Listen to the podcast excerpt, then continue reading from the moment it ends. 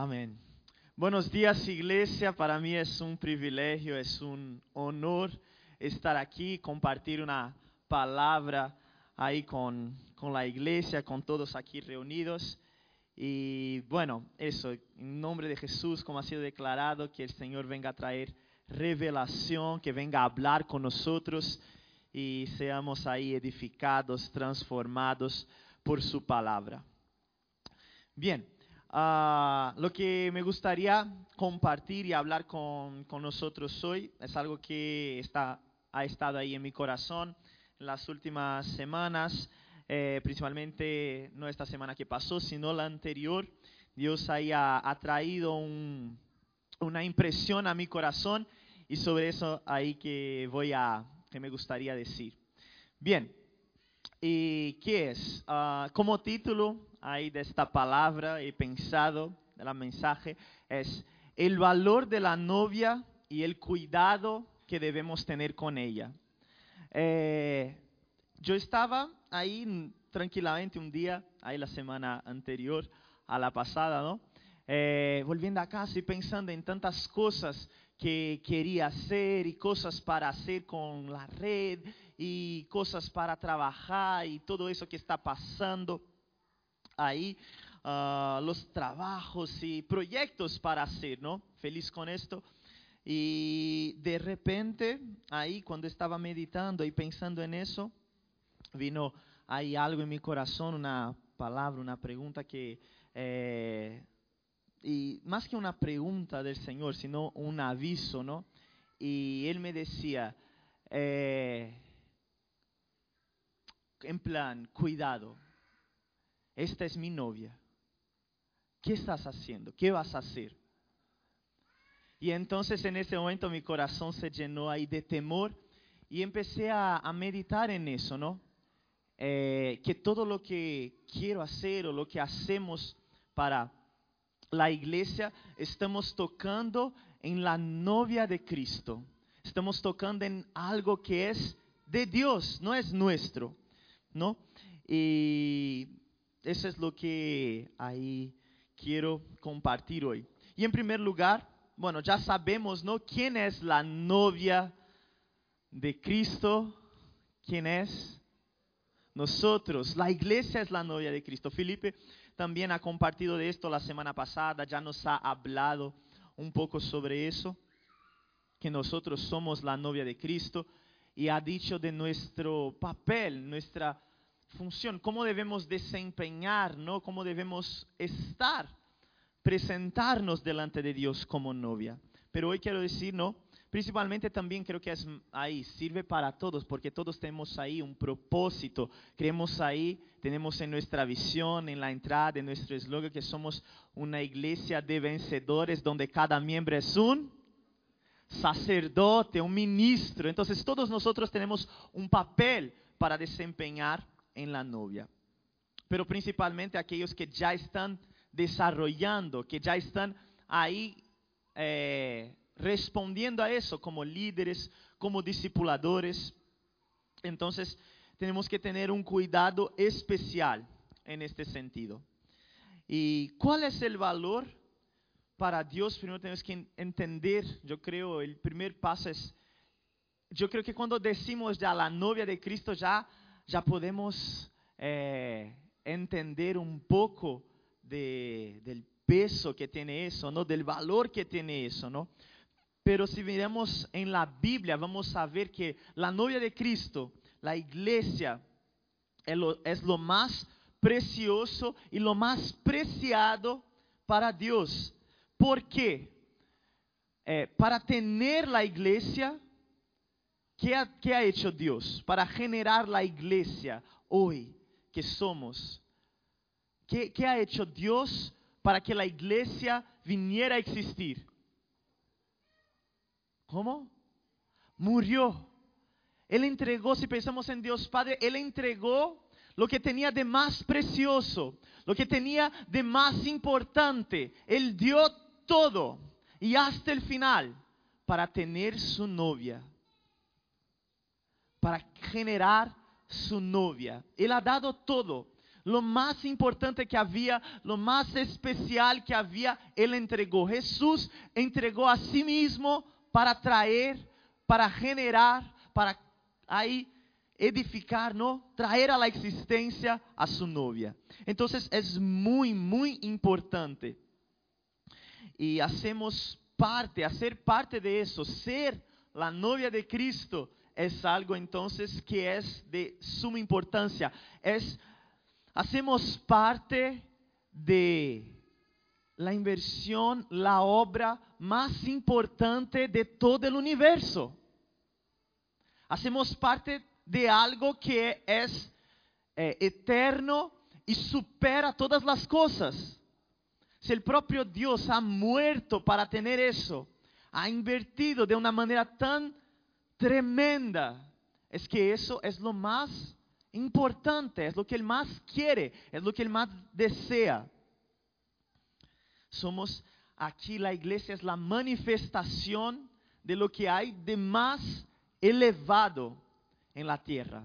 Tú haces parte, nosotros hacemos parte de algo increíblemente poderoso, fuerte, grande. Y vamos a ver ahí eso en la, en la palabra de Dios, cómo esto sucede. En Efesios capítulo 1, versículo 22, bueno, lo tenemos ahí, ¿no? Vamos a leer juntos. Efesios 1, 22 y sometió todas las cosas bajo sus pies, aquí está hablando de Jesús, ¿no? Y lo dio por cabeza sobre todas las cosas a la iglesia. Siguiente. El 23.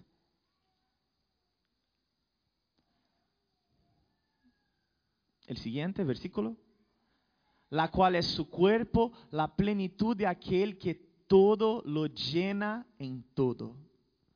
Dice entonces este, estos versículos, aquí yo tengo otra versión, voy a leerla también, se llama La Palabra esta versión, me gusta. Dice, todo lo ha puesto Dios bajo el dominio de Cristo, que es el versículo 22, constituyéndolo cabeza suprema de la iglesia, que es su cuerpo, y como tal, plenitud de, del que llena totalmente el universo. Entonces, Cristo es cabeza de la iglesia. La iglesia es el cuerpo de Cristo, es la novia de Cristo. Y dice que este cuerpo de Cristo, ¿qué él hace?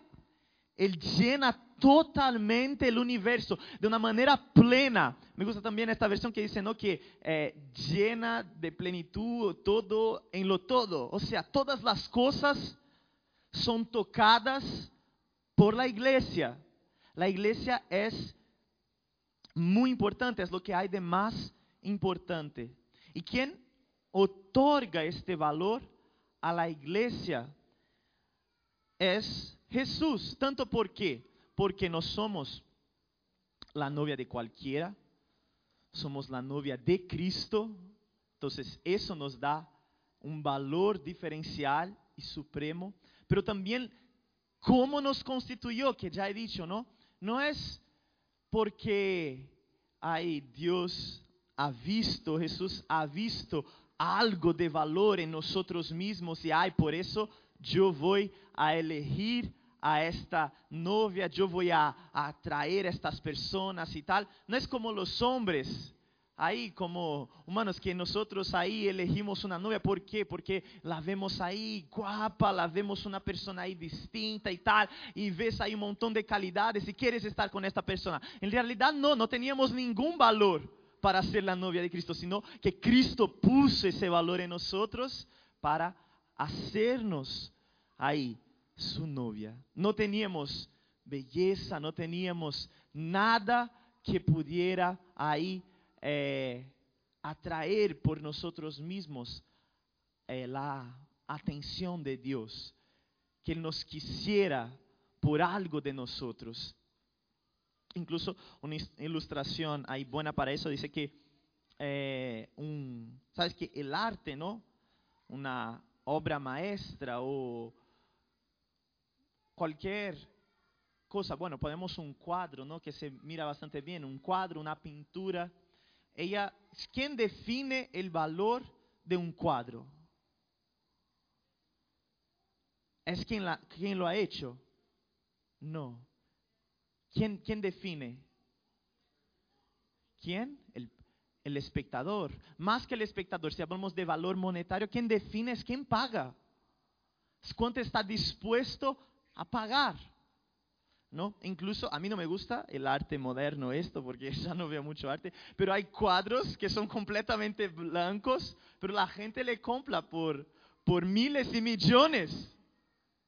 ¿Por qué? Porque dice, no, eso va, vale, es arte moderno de tal artista y tal, pero es un cuadro todo blanco, una tela blanca, pero lo pagan. Entonces tenemos un valor extraordinario como novia de Cristo, ¿por qué? Porque ha, sido pagado el precio más alto que podría ser pagado para tenernos y también por este sello de ser de Él. Somos ahí la novia del ser, ahí más poderoso, el creador del universo, de todas las cosas. Bien, eso es lo primero, la primera eh, parte que debemos ahí entender, el cuán precioso y el cuán valoroso es para Cristo su iglesia, es para Cristo su novia, el cuánto es precioso y cuánto importante ella es. Pero nosotros somos la novia y tenemos que, como hemos visto eh, en la semana pasada, tenemos que tener intimidad con el Señor, debemos tener ahí una relación con Él, disfrutar de su amor y su presencia y luego caminar, fructificar, ¿sabe? Dar ahí y caminar de acuerdo, ¿no? Con aquello que fuimos llamados, caminar según lo que fuimos ahí comisionados.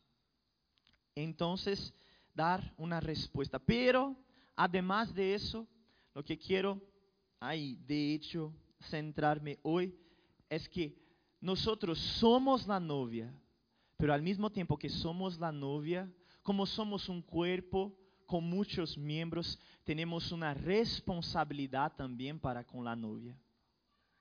Tenemos que responder, tenemos que dar una respuesta hacia la novia. Tenemos una responsabilidad para con la novia de Cristo y eso está en la palabra de Dios. Dios también nos ha dado un encargo desde su parte para estar ahí eh, cuidando de la novia.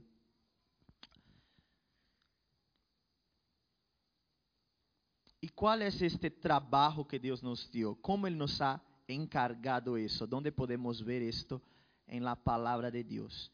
Y hay algunas parábolas que nos dan claramente este ejemplo de cómo Dios ahí nos pone para trabajar y cuidar de su obra. Vamos a leer en Mateo, San Mateo 25, a partir del versículo 14.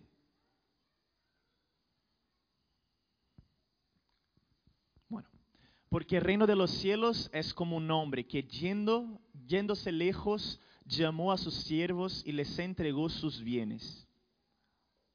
A uno dio cinco talentos y a otro dos y a otro uno. A cada uno conforme a su capacidad. Y luego se fue lejos. Y el que había recibido cinco talentos fue y negoció con ellos y ganó otros cinco talentos. Asimismo, el que había recibido dos ganó también otros dos.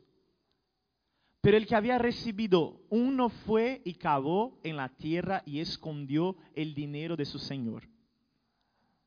Después de mucho tiempo vino el señor de aquellos siervos y arregló cuentas con ellos. Y llegando el, el que había recibido cinco talentos, trajo otros cinco talentos, diciendo, Señor, cinco talentos me entregaste, aquí tienes, he ganado otros cinco talentos sobre ellos. Seguimos. Y su Señor le dijo, bien, buen siervo y fiel, sobre, poco has sido fiel, sobre mucho te pondré, entra en el gozo de tu Señor. Llegando también el que había recibido dos talentos, dijo, Señor, dos talentos me entregaste, aquí tienes, he ganado otros dos talentos sobre ellos. Su Señor le dijo, bien, buen siervo y fiel, sobre poco has sido fiel, sobre mucho te pondré, entra en el gozo de tu Señor.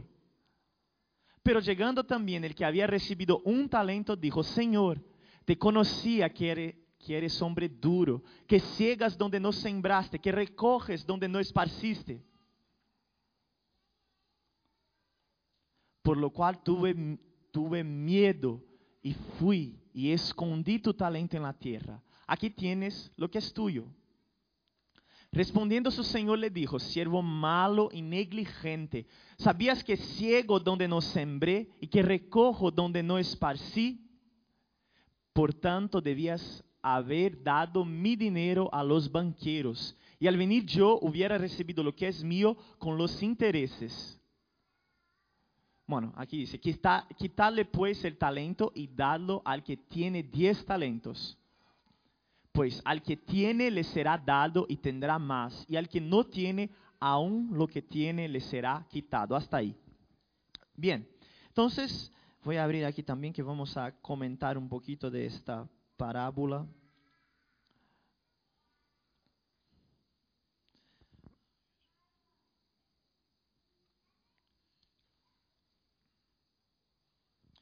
Bien, en esta parábola vemos que Dios Jesús está hablando sobre el reino de, los cielos, cómo es el reino de, de, los cielos, y es como un hombre que repartió sus bienes a sus siervos, dio los, hay bienes, riquezas, no talentos a ellos, y no hablamos de talentos, aquí este talento en la Biblia quiere decir una cantidad de oro, pero o sea, dio sus bienes, dio lo que él tenía a sus siervos y se fue lejos. Él no estaba más ahí. El Señor ahí, Él dejó a los cuidados de los siervos lo que tenía. De igual manera, el Señor Jesús, bueno, tenemos su espíritu con nosotros, pero dice que cuando Jesús, Él está ahora a la diestra del Señor y ha dado a la iglesia dones, ha dado a la iglesia ahí los talentos, ha puesto en su cuerpo, en cada miembro, una porción de fe, algo. Una, y no es algo tuyo, no es algo que tú tenías, no es un talento natural que Dios puso en ti a nacer, no. Es algo sobrenatural, es algo espiritual, es algo de Dios, es un don. Dios ha dado a cada uno que hace parte de su cuerpo, de su iglesia. Y está ahí. Pero a la diestra de Dios pero va a haber un día que el Señor va a volver. ¿Y qué Él va a hacer cuando vuelva? Él va a hacer un ajuste de cuentas. Y Él va a mirar, y no va a mirar la iglesia como un todo. Vamos a ver esto al final. Él va a mirar individualmente lo que cada uno recibió y lo que ha hecho con lo que recibió. Lo que cada uno ha hecho con lo que recibió. Es interesante también que dice que Él dio, ¿por qué dio cinco a uno, dos a otro y uno a otro? Él dio de acuerdo con qué? Con la capacidad. Eso ahí está ahí en los primeros versículos, ¿no? Él dice que de acuerdo aquí, um, a cada cual, en el, aquí en esta versión, en el versículo 15, a cada cual, de acuerdo con su capacidad, le confió una cantidad de dinero de acuerdo conforme a su capacidad. Entonces, hay unos que reciben una porción ahí de talentos, una porción de Dios para ahí, de acuerdo con su capacidad, trabajar, otro, otra y otro, otra. Así que hay, hay distinción. Pero, vamos a ver, los dos primeros que trabajan con sus talentos, que ¿Qué hacen ahí? Vamos a pensar. En esta iglesia tenemos eso también muy, inculcado en nosotros. ¿Qué han hecho con los talentos? ¿Qué han hecho ahí de, hecho? Así que es una, una cuenta muy sencilla que puedes ver que han hecho y que nosotros hablamos mucho aquí en las células, el propósito de las células, ¿qué han hecho con sus talentos? Han multiplicado. Tenían cinco, él tenía cinco, el que tenía cinco tuvo diez. El que tenía dos tuvo cuatro. Se multiplicó. Porque eso es lo que Dios espera de nosotros desde el principio, que nos multipliquemos. Que aquello que nos ha sido entregado por la parte de Dios se vea también multiplicado en los demás, multiplicado en tu vida. Entonces, ellos multiplicaron. ¿Y qué ha dicho el Señor para tanto el que multiplicó los cinco talentos y tuvo otros cinco talentos y lo que tenía dos talentos y negoció y tuvo otros dos talentos? ¿Qué ha dicho el Señor? ¿Ha dicho algo distinto? No. Eso quiere decir que cada uno de ellos, conforme a su capacidad, han recibido la alabanza de Dios. A pesar de que las cantidades eran distintas, a pesar de que eh, no era lo mismo, pero todos estaban ahí satisfechos, felices y recibieron de Dios la misma alabanza. ¿Por qué? Porque he recibido algo de acuerdo con la capacidad que tenía y he generado aquello que se esperaba de mí. Y ya está. Pero ¿qué pasa con el último, no? Que tenía apenas un talento, que es el problema, ¿no? Este último dice que tuvo miedo, enterró el talento y luego devolvió al Señor lo que eh, Dios había dejado a él, lo que el Señor le había dejado. Y dice, hay dos cosas, pero voy a centrarme en, el, en la primera parte, que, eh, que, que se quitara ahí el talento que él tenía, se diera al que tenía diez pero antes de eso ha dicho, ¿no? Siervo malo, negligente. ¿Por qué? Sabiendo eso, que yo eh, ciego donde no sembré, que yo recojo donde no esparcí, ¿por qué no has dado a los banqueros? Entonces, ¿quién, quién ahí? ¿Qué hacen los bancos? ¿Alguien sabe qué hacen los bancos? ¿Qué hacen los banqueros? Ellos guardan tu dinero pero ¿saben lo que hacen con tu dinero? Con tu dinero, lo que el banco hace. No, él no coge, él presta. ¿Pero qué hace? Él invierte. Hay una ley, no sé si todavía es así, de, de todos que estamos en la zona euro. El Banco Central Europeo eh, dejó por una época para que la economía siguiera ahí fluyendo que podría invertir hasta el 90% del dinero que ponían en el banco. ¿Por qué cuando tienes mucho dinero en el banco empiezan a ofrecerte cosas para hacer? ¿Por qué? No, ¿por qué no hace eso? ¿Por qué no hace aquí una inversión aquí? ¿Por qué no compras eso? ¿Por qué no coges un, un préstamo y te compras una casa, un yate, una cosa otra? ¿Por qué se quedan así con miedo? Porque ahí no tienen tu dinero. Si tú tienes 10 mil, 20 mil, 50 mil, 100 mil euros en el banco y de la nada dicen, dame mis 100 mil. Y ellos están como que, espera, pero yo de tus 100 mil tengo 10 mil que no he utilizado, los otros 90 lo he utilizado, lo he prestado a otro, lo he invertido ahí. Entonces, lo que hacen los banqueros es que son ahí, tienen ahí el negocio del dinero y están invirtiendo con el dinero que se queda ahí. Y también ellos siguen la moneda, la inflación, deflación y todo para qué? Para que también si tú dejas ahí tu dinero, tú puedes dejar ahí y con el pasar del tiempo puedes recoger el dinero con los intereses. Vamos a pensar en nuestra iglesia. Yo estaba pensando en eso. ¿Quién, digamos que tú recibiste apenas un talento del Señor y no sabes qué hacer, pero dices, yo no quiero enterrar. Y la Biblia dice que debería dar a los banqueros. ¿Quién son los banqueros? ¿A dónde vas a poner tu talento? ¿Quién son los inversores? ¿Quién son los propulsores de talento? ¿Quién son aquellos en la iglesia, en nuestra iglesia, que invierten talentos, que, que sabe ahí cómo ahí conjugar los talentos para generar más talento? Los líderes.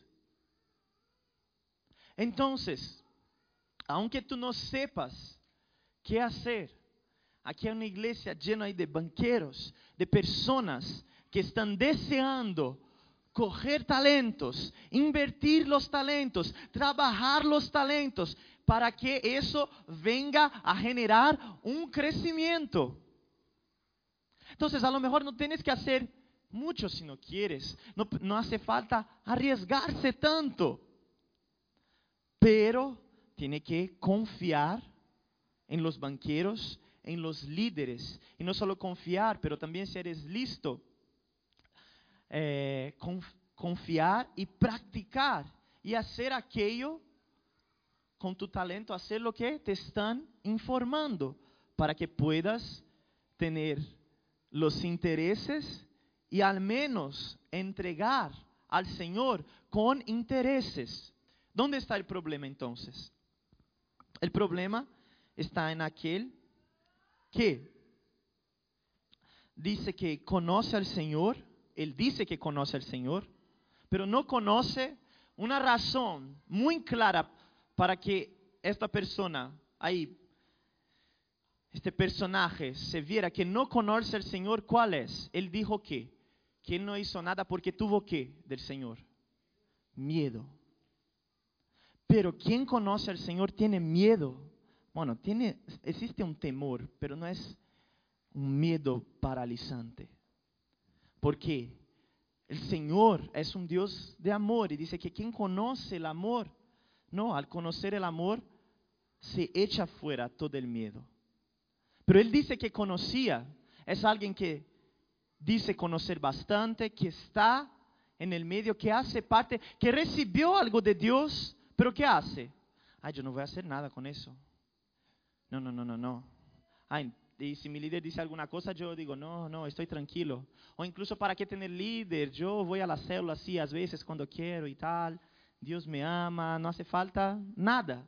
Y se queda ahí, parado. No tiene ningún tipo de acción. No va y, y negocia, tampoco deja con los banqueros. Él lo que hace es estar ahí. Ni siquiera se nota que tiene un talento. ¿Por qué? Porque lo esconde. Es como, ah, creo que Dios no me ha dado nada así, tanto de valor. Y lo deja ahí. Pero al final llegará un día en que tendrá que hacer un arreglo de cuentas, un ajuste de cuentas. Y en este día el Señor va a pedir, mira lo que te he dado y lo que has hecho con lo que te he dado. ¿Qué has hecho?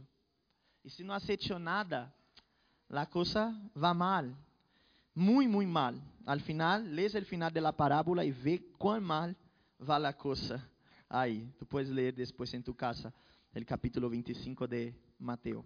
Pero quiero leer también otra parábola que habla de, en otro sentido pero de, de lo mismo, que está en Mateo 21 a partir del versículo 33.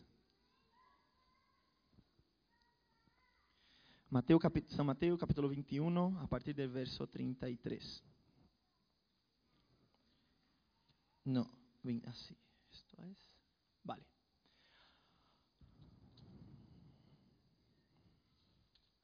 Oíd otra parábola.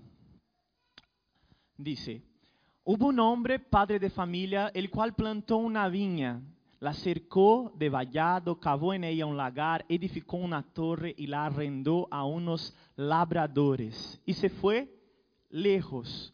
Mas una vez el Señor está ahí, hace algo, prepara algo, deja a alguien encargado de eso y se va. Y cuando se acercó el tiempo de los frutos, envió sus siervos a los labradores para que recibiesen sus frutos. Mas los labradores, tomando a los siervos, a uno golpearon, a otro mataron, a mataron y a otro apedrearon.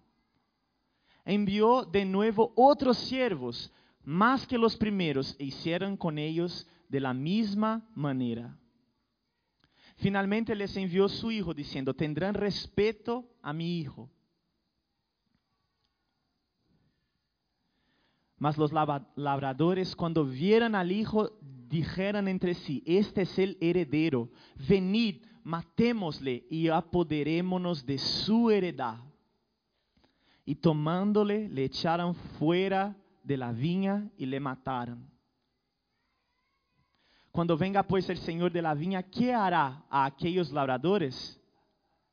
Le dijeron, a los malos destruirá sin misericordia y arrendará su viña a otros labradores que le paguen el fruto a su tiempo. Hasta ahí, ¿vale? Entonces,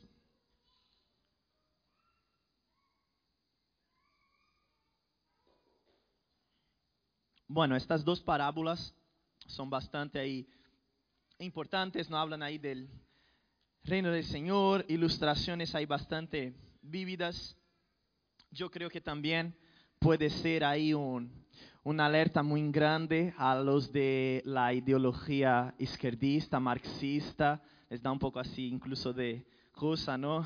Como el Señor, ¿no? Ha hecho eso y tal, parece tan ahí sabemos que está mal, ¿no?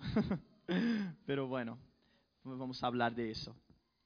Eh, entonces, en esta parábola que habla de los eh, viticultores malos, los labradores malos, malos, sabemos que Jesús está hablando en un contexto que está hablando directamente también a los fariseos, a los judíos de aquel tiempo, pero eso también se puede aplicar a nosotros.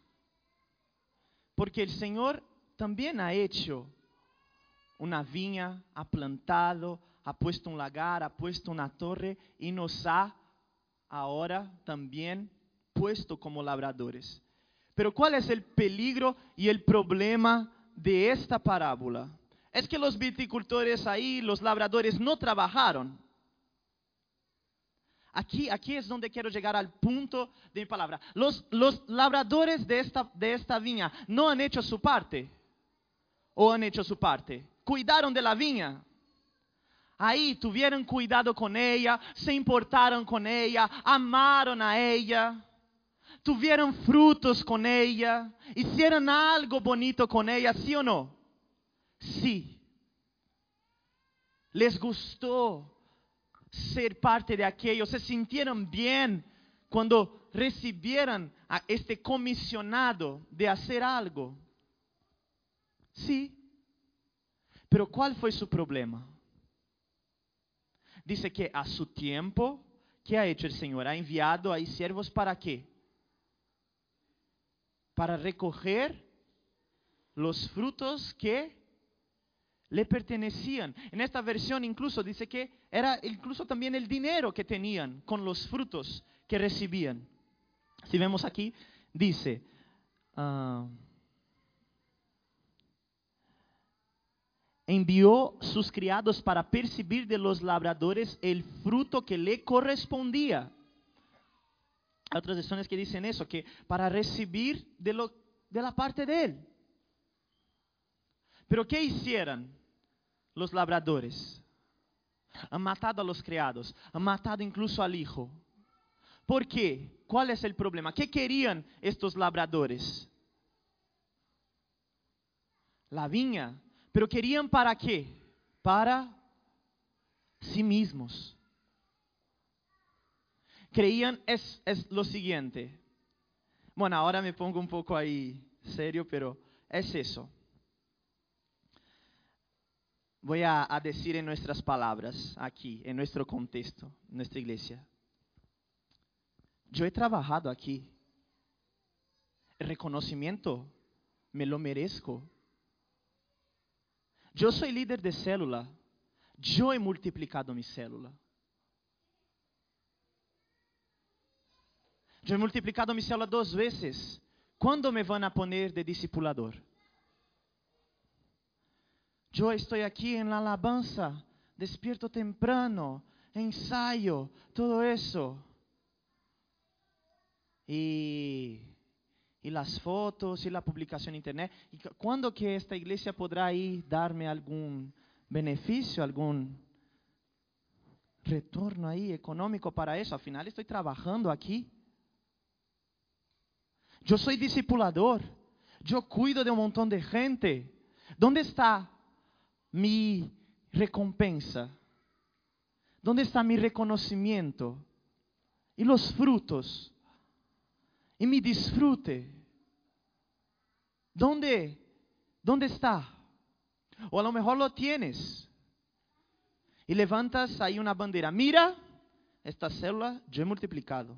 Este líder yo he levantado. Esta persona está ahí porque gracias a Dios le salvó, pero porque yo hablé con ella. Es como casi que yo le he convertido. Yo he levantado este líder. Yo, yo, yo, yo, yo. Y, y tú haces un trabajo, tú dices, yo amo, yo amo a la iglesia, yo amo esta vida, por eso me entrego tanto. Pero los frutos, ¿a quién les, les corresponde? La gloria, ¿a quién le corresponde? Hay una gloria que pertenece solamente a Dios. La verdad, toda la gloria pertenece a Dios. Todo es de Él y todo es para Él. Y cuando nosotros cogemos lo que Dios nos confió, incluso que lo cuidemos bien, que lo amemos, pero lo tomamos como siendo algo nuestro, como siendo algo que es para nosotros, tomando la gloria para nosotros, los frutos para nosotros, ahí tenemos un problema. Dice que al final incluso mataron al hijo y dijeron, somos ahora vamos a tomar esto como posesión. Vamos a ser los ahí, los eh, tomadores de este lugar. Y al final tenían justificativas, ¿no? Podrían decir, incluso ahí en Brasil hay movimientos que, que, hacen eso. Yo estoy en esta tierra, yo estoy trabajando en esta tierra, esta tierra estaba aquí tirada. Si yo no estuviera en esta viña, nada iba a suceder. O sea, este que ha plantado, que ha puesto aquí la viña, pero no ha hecho nada, quiere que yo le dé los frutos. Si yo es que estoy aquí, soy yo que estoy aquí orando por las personas, soy yo que estoy visitando, soy yo que estoy hablando, soy yo que estoy haciendo, soy yo que hago todo y al final no me quedo con nada. No, no, no, en realidad eso está mal, creo que eso es mío. Eso debería ser mío. Vale, él puso ahí, pero no ha hecho nada, lo ha dejado. Entonces, yo voy a cuidarlo. Ellos han tomado los frutos que eran del Señor para sí. Ellos han tomado la gloria que pertenecía al Señor para sí mismos. Se han envuelto en la en la obra y en lo que tenían para hacer de una manera entregada y todo, pero ¿para quién? Para su propio beneficio, para lo que ellos podían ganar con eso, para lo que ellos podían tener ahí a cambio de eso. No honraron al dueño, al Señor, a quien les puso ahí, a quien entregó la viña para ellos, ¿no? Y eso es ahí un gran problema, porque ¿qué dice al final? ¿Qué va a pasar con esta gente? ¿Qué va a pasar con este tipo de labrador? Va a llegar un momento en que el Señor de la viña va a venir. Y antes, y quizás arregle cuentas y tal, pero creo que antes de arreglar las cuentas de esto, de la parábola de los talentos, Él va a venir ele vai a quitar, ele vai echar fuera estos labradores, porque eso fue lo que el pueblo ha dicho, son malos, que el Señor cuando venga, echa estos malos y ponga a otros que a su tiempo debido van a dar los frutos que corresponden al Señor, que van a entregar al Señor los frutos. Bien. Entonces, esa es una alerta a nosotros. Dios te ha entregado algo, Dios ha puesto algo en tus manos. Cuídalo, trabájalo, multiplícalo, pero sepas que todo procede del Señor y es para el Señor. Todo viene de Él y todo es para Él. Y entonces Él podrá confiar más cosas incluso a nosotros. Bien, Entonces, al final, lo que quiero ahí traer con, con esto es el siguiente, que tenemos que entender la dualidad que tenemos en nuestra vida cristiana. Como cristianos tenemos una, esta doble eh, vertiente. Y en esta doble vertiente tenemos que entender que por un lado somos la novia de Cristo.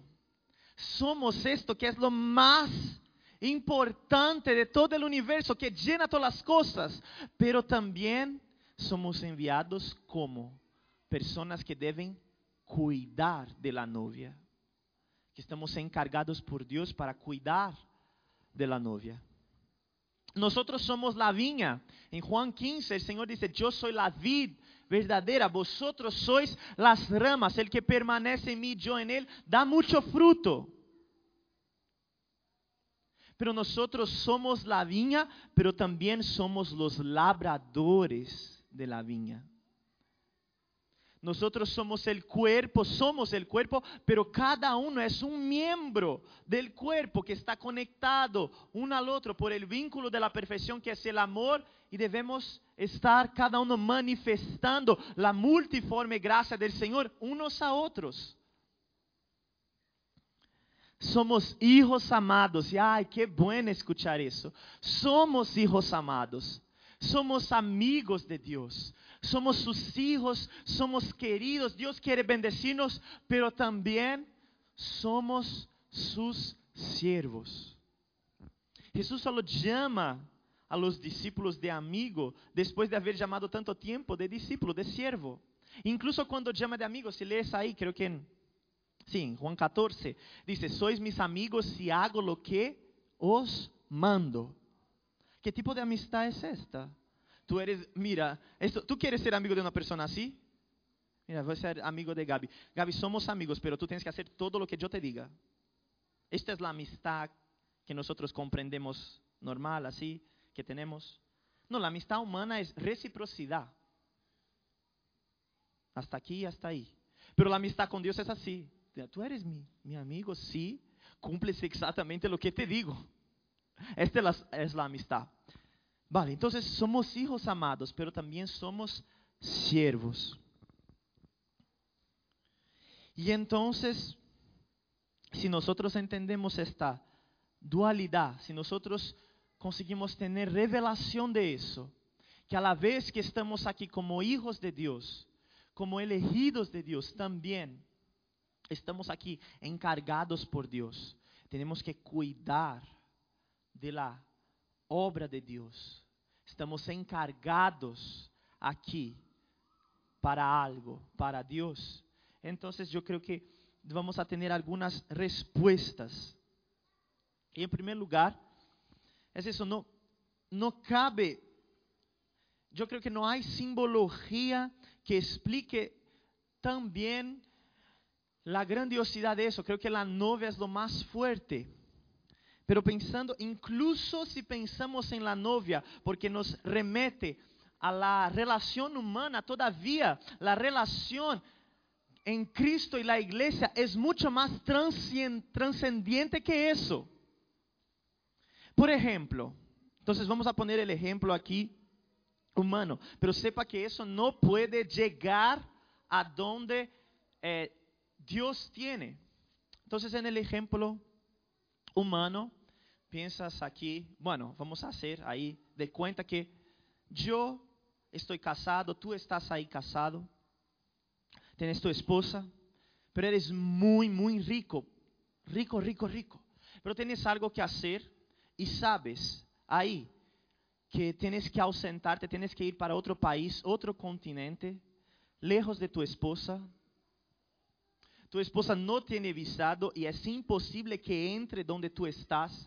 Vas a quedarte ahí muchos y muchos años. No hay ni siquiera una fecha tope para que vuelvas. Simplemente dice, un día volveré. Y yo digo, un día volveré. Pero mientras eso, esposa, espérame ahí. Y yo tengo amigos, hermanos, llama ahí a Felipe, yo soy extremadamente rico, yo tengo todo. Y digo, Felipe, yo te voy a dar casa, comida, todo el dinero que necesites. Yo voy a suplir cada una de tus necesidades con abundancia. Pero tengo una esposa.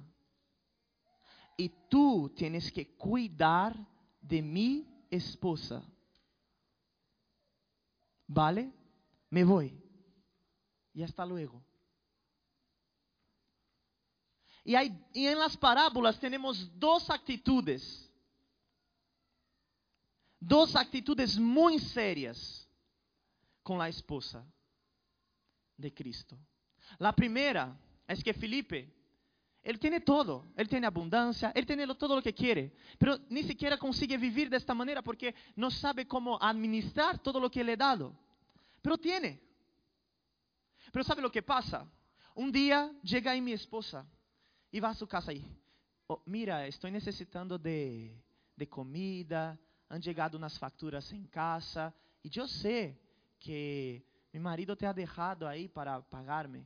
Y Felipe le mira y dice, ay, ¿sabe qué es? Es que este mes está un poco difícil, ¿no? No tengo mucho para darte. En realidad no tengo nada para darte. Lo mejor si vuelves otro día, si vuelves después quizás tendré. Y sigue así, y una y otra vez. Él siempre, nunca tiene nada. Y un día,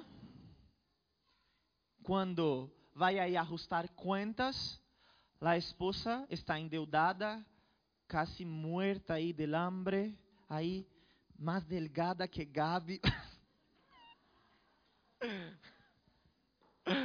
y está ahí.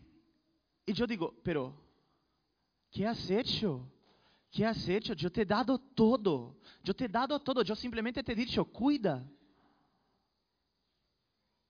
Y no. Y no has hecho nada. Ay, es que era muy poco, es que no sabía qué hacer, es que no sé qué, es que no sé cuánto, pero él tenía todo por qué.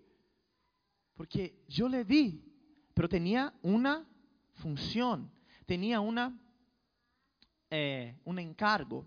El otro, la otra parábola, ¿no? Que es peor, mucho peor, ¿no? Y por eso también creo que el, eh, la actitud del Señor será más severa, es que Felipe está ahí y tú tienes que cuidar de mi esposa, ¿vale? Y él dice, vale, vale. Pero él va ahí cuidando. Él da las cosas que necesita, él da las cosas ahí que hace falta, la cuida bien, la viste y tal. Pero ¿sabe lo que pasa? Un día él empieza a mirar a la novia y dice, pero yo estoy haciendo todo por esta novia el, esposo está lejos, muy lejos. Y esta esposa está siendo aquí cuidada por mí de una manera fenomenal. Yo estoy amando esta mujer mucho más que este. Yo creo que esta esposa en realidad es mía, me pertenece. Y coge la esposa de Cristo y empieza a utilizar la esposa de Cristo para su propio placer y beneficio. Empieza a utilizar, empieza a creer que lo que Él hace, Él hace por su propio mérito y por su propia fuerza. Y merece ser el esposo, merece la gloria. Pero, incluso en este ejemplo, que creo que se queda más claro, ahí la cosa. Eso no llega incluso cerca de la relación de Cristo con la iglesia y, y, del valor que tiene la iglesia para Cristo. Y entonces, vamos a ver aquí, tener la relación como novia y cuidando de la novia, como viña y siendo un labrador de la viña de manera correcta es lo siguiente. De, de, la manera correcta, yo creo que dos cosas deben pasar. Cuando tenemos revelación de que somos tan, tan, tan importantes para Dios, que Dios nos metió en Él, pero al mismo tiempo nos ha dado este encargo de cuidar, dos cosas pasan. Vamos a pensar en el lado de ser la novia. Cuando entendemos que somos la novia, Felipe ha hablado de eso, cuando entendemos, yo creo que las características, la respuesta natural de eso son dos cosas. Primero es disfrute, es mucha alegría, es mucho profusión, efusión de sentimientos, porque, ala, he sido elegido como ahí la novia de la persona, del ser más potente que hay.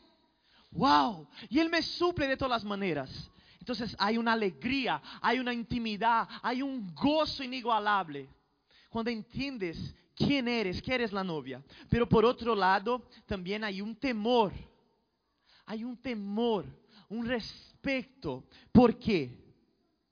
Porque dice la palabra de Dios que la mujer puede ser tanto la corona de su marido como la enfermedad en sus huesos. Pero si nosotros somos ahí la novia, estamos ahí, disfrutamos de él, ¿qué queremos? Queremos honrarle. Y entonces caminamos con temor, que es lo que Felipe dijo, que queremos ser transformados, queremos estar y llegar cada vez más a un nivel acorde con eh, ser la novia de Cristo. Entonces, vivir una transformación, vivir una vida acorde con aquello que somos, con el tamaño valor que tenemos. No podemos andar como cualquiera, no podemos hacer lo que hacen todo mundo. Al final, somos cualquiera, no somos como todo mundo, somos la novia de Cristo. Wow. Una novia preparada para su boda, anda ahí por cualquier sitio, está ahí, tal, con su vestido de novia, caminando así, saltando en charcos y todo. ¿Está así la novia? No. Como está a novia aí? Quando está uma novia preparada, uma novia que se está, como está a novia em la, en la semana de su boda, en el día de su boda? Como está a novia quando está aí cerca e sabe que tem aí a seu esposo cerca, que está expectante por su novio? Como está? E está como que, ai, não, tenho que ter minha própria habitação e todos têm que arreglar-me, tenho que estar aqui preciosa, tenho que ter meu vestido branco, não sei quê, não sei quanto. Então, há um temor para presentarte ante el esposo de una manera perfecta, que le honre. ¿no? Pero por otro lado, si pensamos en cuidar de la novia, nos ven dos cosas también y son similares. El primero es, me han comisionado ahí a ser. Imagínate que tú eres, aquí vamos a poner un ejemplo real. Imagina que te llaman para trabajar en la boda de las aquí que ya están mayores, se van a casar las princesas de España y te llaman, te seleccionan a ti para que en la semana de la boda de estas princesas tú vas a cuidar de ellas, tú vas a prepararlas, tú vas a estar ahí para preparar a ellas y el ambiente de la boda de las princesas de España. ¿Cómo estarías tú? Ai, tranquilo, ai, bueno, hago aí qualquer coisa, pongo aí uma decoração qualquer, le compro um vestido em Sara e já está. Não. Seguramente nos pondríamos, ai, pero es, es la boda mais importante del país. Es la boda que todo, todo el país va a mirar y el mundo entero va a mirar. Es la boda de una familia real. ¿Y cómo me han puesto aquí? Yo no tengo calificaciones suficientes para hacer eso.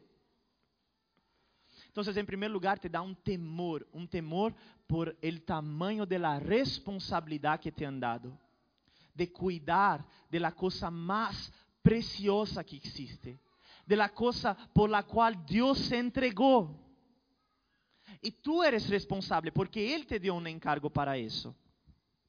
Pero por otro lado, ¿qué piensas también? Mira, te han llamado para arreglar y cuidar de la boda de la princesa. ¿Qué piensas en el momento también? Al mismo tiempo que da un temor, te da qué? Yo soy una persona distinta, ¿eh? Qué honra, qué honra, qué privilegio. Y si, y si nadie nunca te viera en nada, si tu nombre nunca apareciera ahí, aún así te sentirías honrado de poder decir, mira, un día yo estaba ahí, yo he hecho parte de esta boda. Nadie vio, pero ha salido así también porque me pusieron ahí, me dieron las coordenadas y yo hice parte de eso. Entonces hay también esta honra, este privilegio, esta alegría tan grande de hacer parte de eso. Bueno, ya se me acaba el tiempo, yo quiero terminar con unos versículos de Cantares. Vamos a Cantares 1, versículo 2.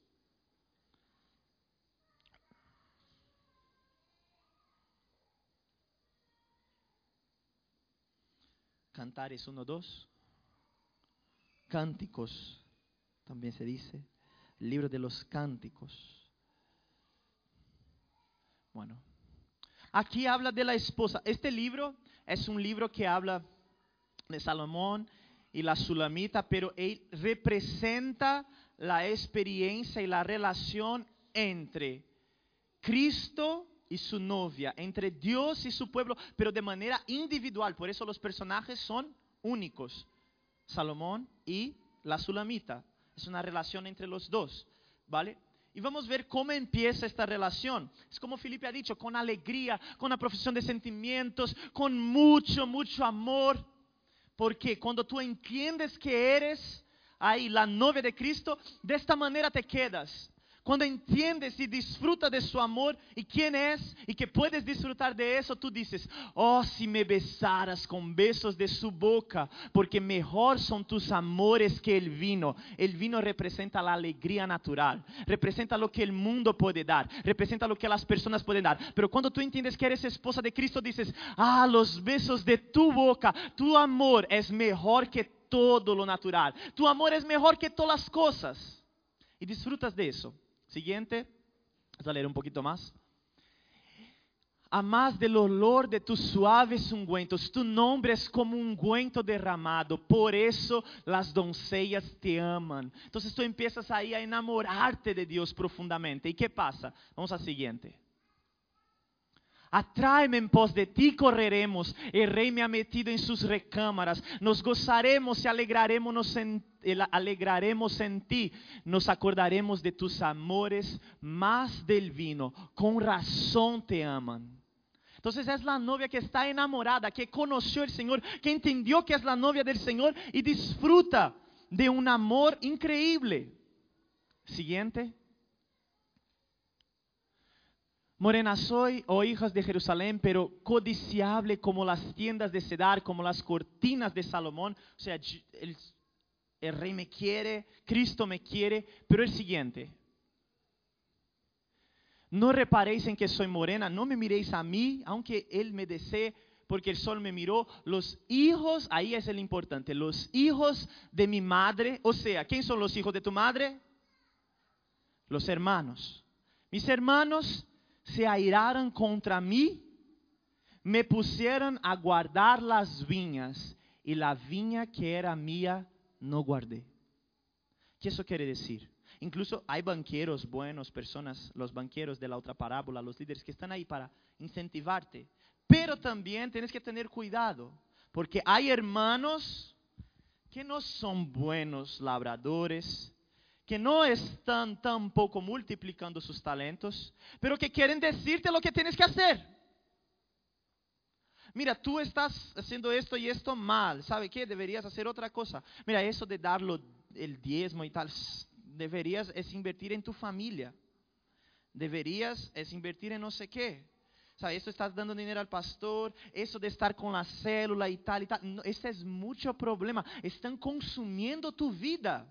No, no, no, no. Dios te, te llamó para disfrutar en abundancia. Entonces, hay otros que no hacen nada, incluso molestan a los que quieren hacer, a los que están enamorados por hacer. Y han molestado porque ella dice, y eso también es importante, que ellos pusieran a guardar viñas, o sea, que le dieran cosas para hacer, responsabilidades para hacer, pero la viña que era mía no guardé. O sea, lo que Dios me comisionó, no dice, o sea, hay una viña que Dios te pone para guardar, solo tú, es tuya, tuya y solo tuya, no es de tu esposo, no es de, de tu padre, de tus hijos, es tuya. Hay una viña que Dios te da y es tuya. Y ese es el principio del libro, el principio del amor, el principio de todo. Pero, tengo que terminar eh, al final vamos a ver cómo termina esta novia cuando ha caminado con el Señor, cuando ha tenido un proceso en el amor de Dios, cuando ha tenido un proceso hasta el final, cómo llega y cómo se presenta esta novia al final de una manera aprobada por el Señor. Vamos a Cantares capítulo 8, a partir del versículo 11.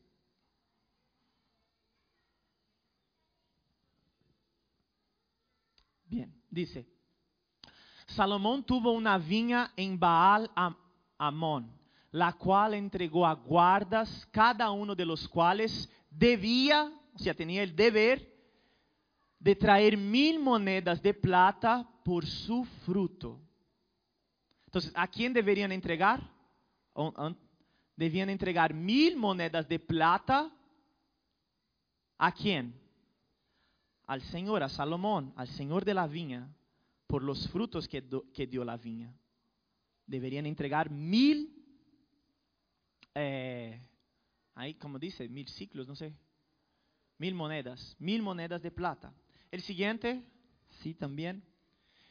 Y ella, ¿qué dice ahora? Antes me pusieron a guardar viñas y la viña que era mía no la guardé.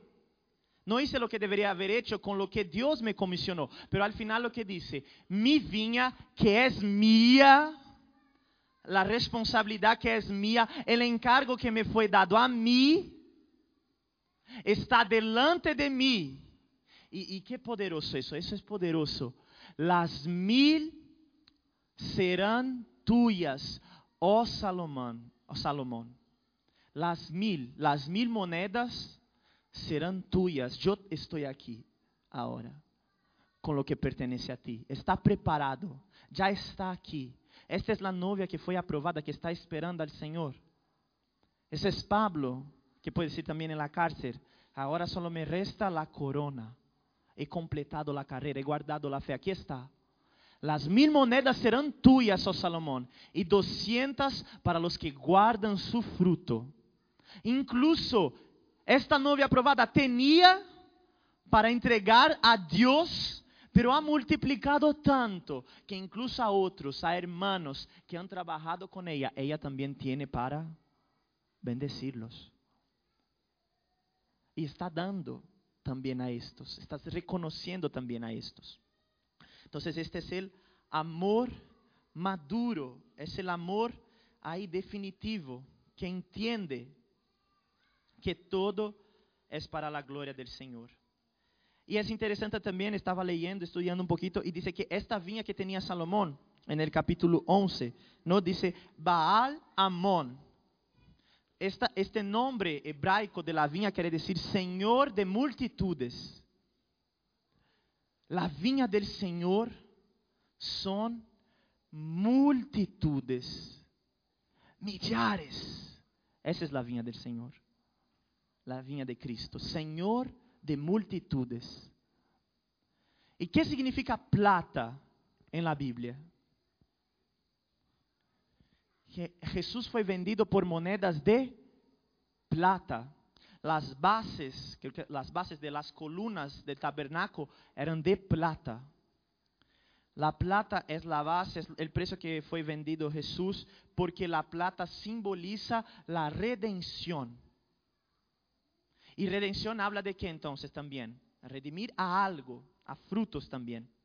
Entonces, cuando esta viña, que es una multitud, que es cuando el Señor planta su viña de multitudes, nosotros, la novia que cuida de su viña, ¿qué entrega de vuelta al Señor? Aún más frutos de redención, frutos de redimidos. Los, frutos son más y más personas para la gloria de Dios, para la viña de Dios. Entonces, termino con eso más una vez perdóname que me he pasado de la hora. Eh, ¿Qué estamos haciendo con la novia de Cristo? Esa es la pregunta. Esa fue la, la advertencia que el Señor me hizo y es la advertencia que traigo también a la iglesia. ¿Qué estamos haciendo con la Si me he pasado, los niños están llegando, es así, ¿no? No, no pueden estar ahí con los niños toda la vida. Entonces, ¿Qué estamos haciendo con la novia de Cristo? ¿Qué estamos haciendo con el cuerpo de Cristo? ¿No? El Señor nos ha encargado, nos ha dado una viña y tenemos ahí una responsabilidad que nosotros podamos ahí responder a ello, responder a, a esto y entregar al final al Señor el fruto que le corresponde. Amén. Voy a orar y estamos encerrados. Señor, te doy gracias por este día, te doy gracias por cada uno que está aquí. Que en nombre de Jesús nuestro corazón esté lleno, Señor, de alegría, de privilegio, de honor, de ser, Señor, tu novia. Pero también, Señor, que estemos también con un corazón, Señor, que honra, Señor, a eso, que honra, Señor, a quien nosotros somos y que honra también el privilegio, Señor, y la alegría que es, Señor, poder disfrutar, poder cuidar, Señor, de tu obra, cuidar, Señor, de tu novia. Y también, Señor, que tengamos un corazón, Señor, que tiene temor de esta responsabilidad tan grande que tenemos, Señor, de é responder a ti, de estar delante de ti siempre, de entregarte, Señor, los frutos que pertenecen a ti, la gloria que pertenece a ti, que cada uno entienda su lugar como ministro, como sacerdote en tu casa y se sienta, Señor, honrado, Señor, para servirte, honrado, Señor Dios, en servirte y con temor de la responsabilidad, Señor, que es ahí entregarte, Señor, los frutos que a ti te pertenece, cuidar como es debido de lo que es tuyo. No es nuestro, Señor. Es un privilegio, Señor, que hagamos parte. Y es un privilegio que cuidemos de ello. No es nuestro, no es lo que nosotros queremos hacer, no es lo que nos parece ahí bueno, es lo que tú quieres hacer, como tú quieres hacer. Y que recibas, Señor, lo que es tuyo, que recibas la gloria. En nombre de Jesús, en nombre de Jesús. Amén.